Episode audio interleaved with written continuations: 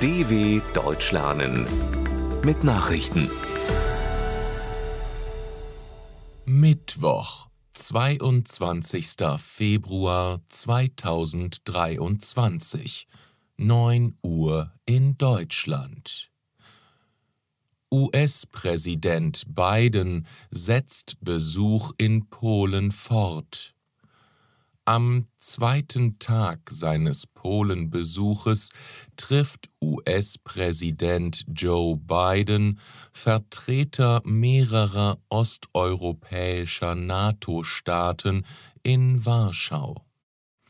Zu der Gruppe im sogenannten Bukarest-9-Format gehören Polen, Rumänien, Bulgarien, Ungarn, Tschechien, die Slowakei sowie die drei baltischen Staaten. Hintergrund von Bidens Besuch und der Beratungen ist der nahende erste Jahrestag des russischen Überfalls auf die Ukraine.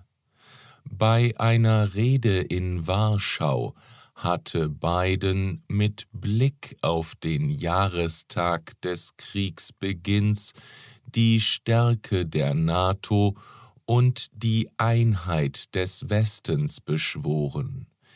In Richtung des russischen Staatschefs Wladimir Putin, der wenige Stunden zuvor eine Rede zur Lage der Nation gehalten hatte, sagte Biden, Russland werde in der Ukraine niemals siegen.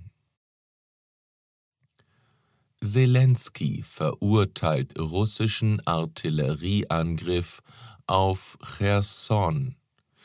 Der ukrainische Präsident Volodymyr Zelensky hat den tödlichen russischen Artillerieüberfall auf die Stadt Cherson im Süden des Landes scharf verurteilt. Der terroristische Staat versucht, der Welt durch den Beschuss von Straßen, Wohnhäusern, Schulen, Apotheken und Krankenhäusern, Kirchen, Bushaltestellen, Märkten und Kraftwerken zu zeigen, dass mit Terror zu rechnen ist, sagte Zelensky. Bei dem russischen Angriff auf ein Wohnviertel und eine Bushaltestelle waren mindestens sechs Menschen getötet und zwölf verletzt worden. Westen kritisiert Russlands Aussetzung von New Start-Abkommen. Die Ankündigung von Präsident Wladimir Putin, die russische Teilnahme am atomaren Abrüstungsvertrag New Start mit den USA auszusetzen, hat im Westen Kritik ausgelöst. US-Außenminister Antony Blinken bezeichnete die Entscheidung als enttäuschend und unverantwortlich. Die USA würden in jedem Fall dafür sorgen, dass die eigene Sicherheit und die der Verbündeten gewährleistet sei.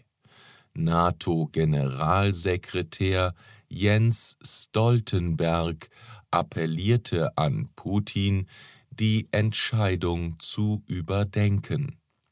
Ungeachtet der angekündigten Aussetzung des letzten großen Abrüstungsvertrages mit den USA will Russland eigenen Angaben zufolge weiter die dort festgeschriebene Obergrenze für Atomwaffen einhalten.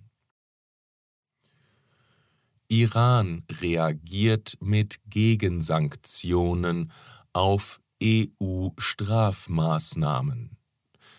einen Tag nach der Verschärfung der EU-Sanktionen gegen den Iran hat Teheran seinerseits Strafmaßnahmen gegen mehr als 30 Unternehmen und Personen aus der Europäischen Union verhängt, unter ihnen auch deutsche Politiker. Wie das Außenministerium mitteilte, wurden insgesamt 23 Personen und 13 Organisationen auf eine Sanktionsliste gesetzt. Die Strafmaßnahmen umfassen demnach Einreisesperren und das Einfrieren möglicher Vermögenswerte im Iran. Die EU-Außenminister hatten am Montag in Brüssel wegen der schweren Menschenrechtsverletzungen rund um die jüngste Protestwelle im Iran neue Strafmaßnahmen beschlossen. USA liefern Perus Ex-Präsidenten Toledo aus. Die USA haben nach fünf Jahren der Auslieferung des ehemaligen peruanischen Präsidenten Alejandro Toledo wegen Korruptionsvorwürfen zugestimmt. Dies teilte die peruanische Staatsanwaltschaft mit.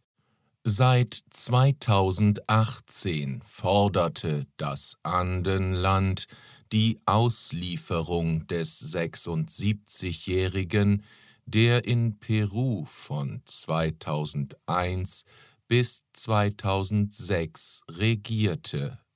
Die Justiz in Peru wirft Toledo vor, mit dem brasilianischen Baukonzern Odebrecht Bestechungsgelder in Höhe von bis zu 20 Millionen Dollar im Gegenzug für Gefälligkeiten ausgehandelt zu haben. Toledo bestreitet die Vorwürfe. Seit 2017 lebt der Peruaner im US-Bundesstaat Kalifornien. Ex-Drogenbekämpfer wegen Beteiligung an Drogenhandel verurteilt. Mexikos früherer Sicherheitsminister Genaro Garcia Luna ist von einem US-Geschworenengericht wegen Bestechlichkeit schuldig gesprochen worden.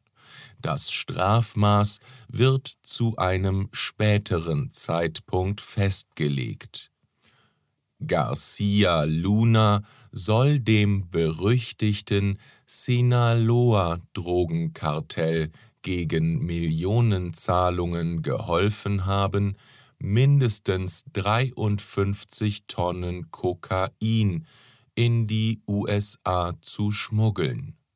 Laut Staatsanwaltschaft gab er unter anderem Drogenhändlern Hinweise auf Einsätze der Strafverfolgungsbehörden. Garcia Luna war von 2006 bis 2012 Minister für öffentliche Sicherheit und sollte eine führende Rolle im Kampf der mexikanischen Regierung gegen den Drogenhandel spielen. Soweit die Meldungen vom 22.02.2023. dw.com/langsame Nachrichten